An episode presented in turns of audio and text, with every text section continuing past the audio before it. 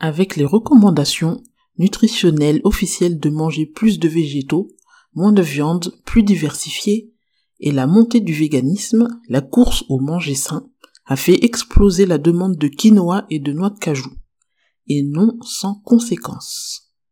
Je ne dis pas cela pour donner mauvaise conscience, mais, comme on dit, le savoir est une arme qui permet de faire des meilleurs choix. Salutations à tous, vous écoutez Maïcha Nutrition Cuisine, le podcast qui est spécialisé dans la nutrition et la cuisine afro-végétale. Bienvenue à tous les auditeurs et tous les nouveaux auditeurs qui viennent de nous rejoindre.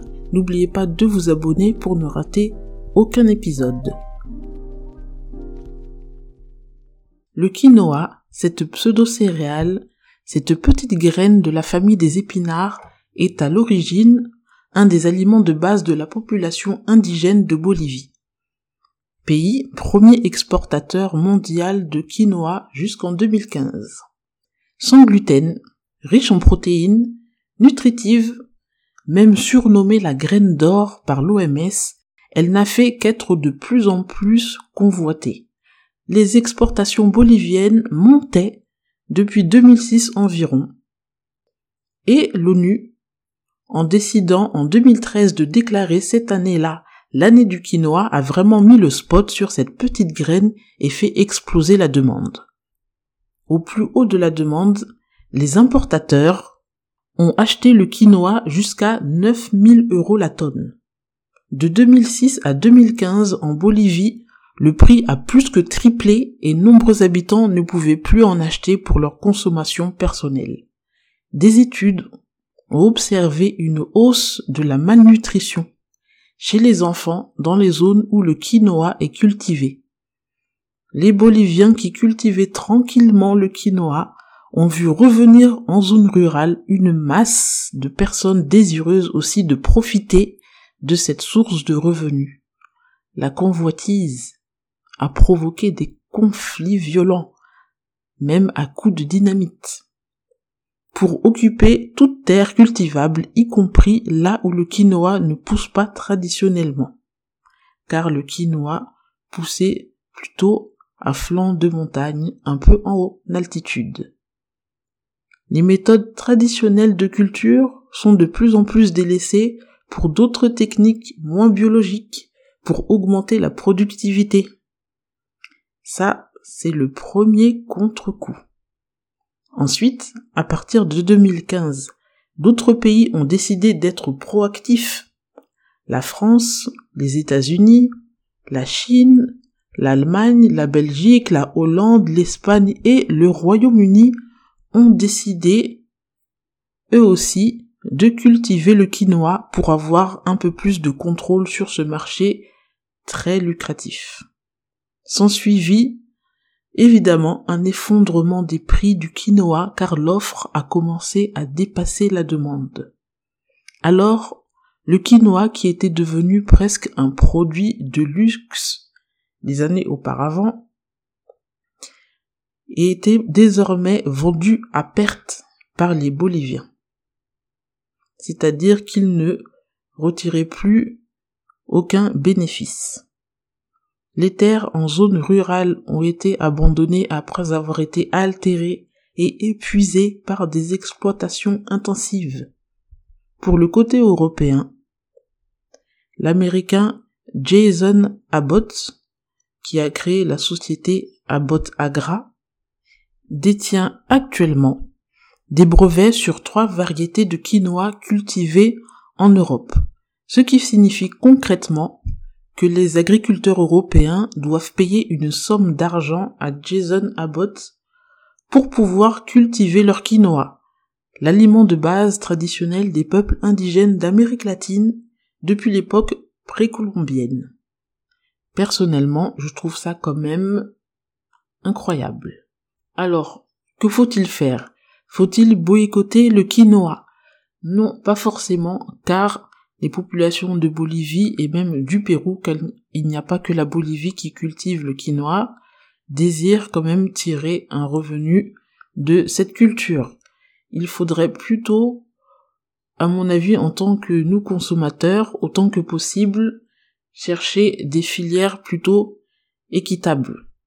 Acheter, privilégier du quinoa équitable, connaître vraiment l'origine, ou alors acheter plutôt du quinoa cultivé localement, du quinoa européen.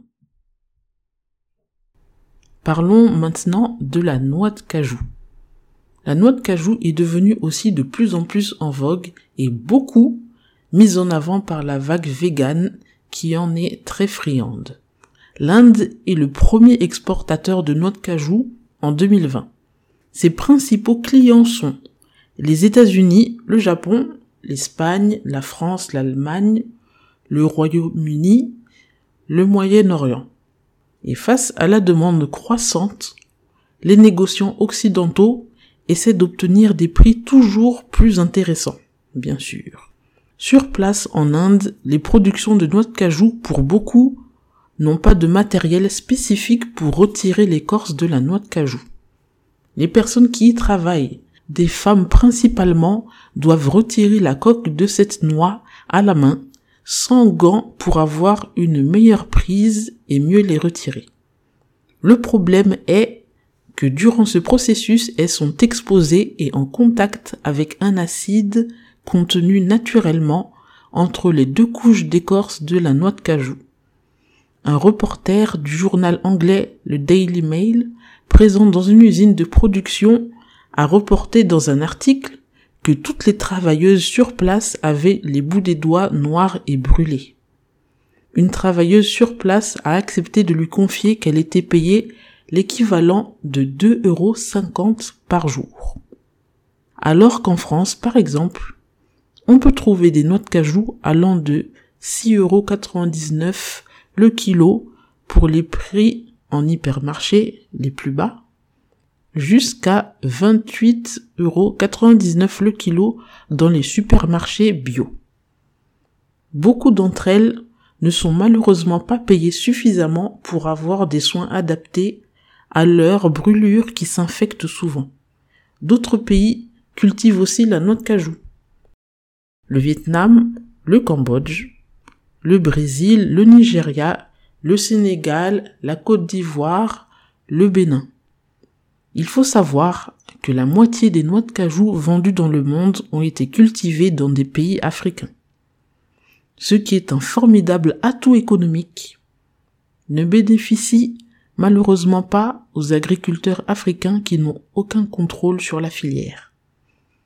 Le manque d'usines de transformation sur place fait que les agriculteurs africains doivent revendre les noix de cajou brutes à la Chine où elles sont décortiquées et ensuite transformées pour être revendues dans un autre pays européen ou aux États-Unis ou aux Émirats pour être encore retransformées c'est-à-dire soit salé, soit grillé, et ensuite conditionné pour être vendu aux consommateurs. Le Sénégal, 13e producteur mondial, observe depuis le succès de la noix de cajou un trafic clandestin, un marché noir de la noix de cajou, attisé par la convoitise de négociants étrangers qui revendent aux industries occidentales et font pression sur les prix.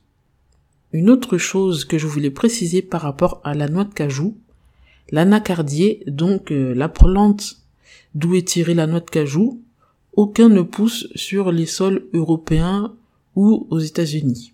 Donc, pour l'exemple de la France par exemple, car euh, j'habite en France, si on voit un paquet de noix de cajou euh, ou grillées salées ou nature avec marqué dans la liste des ingrédients en dessous origine France, il faut savoir que cela a été quand même cultivé soit en Inde ou soit en Afrique. En tant que consommateur, la meilleure chose que l'on puisse faire, c'est de vraiment faire attention en lisant les étiquettes et voir l'origine, la provenance vraiment de la noix de cajou. Et cela permettra d'avoir une idée des conditions où cela a été cultivé. En général, les marques les moins chères les marques premier prix sont des noix de cajou qui proviennent d'Inde. où on sait que les conditions de travail sont très discutables au niveau éthique. Ou alors, si on souhaite, comme le quinoa aussi, on peut se tourner vers des marques issues du commerce équitable, même si c'est un peu plus cher.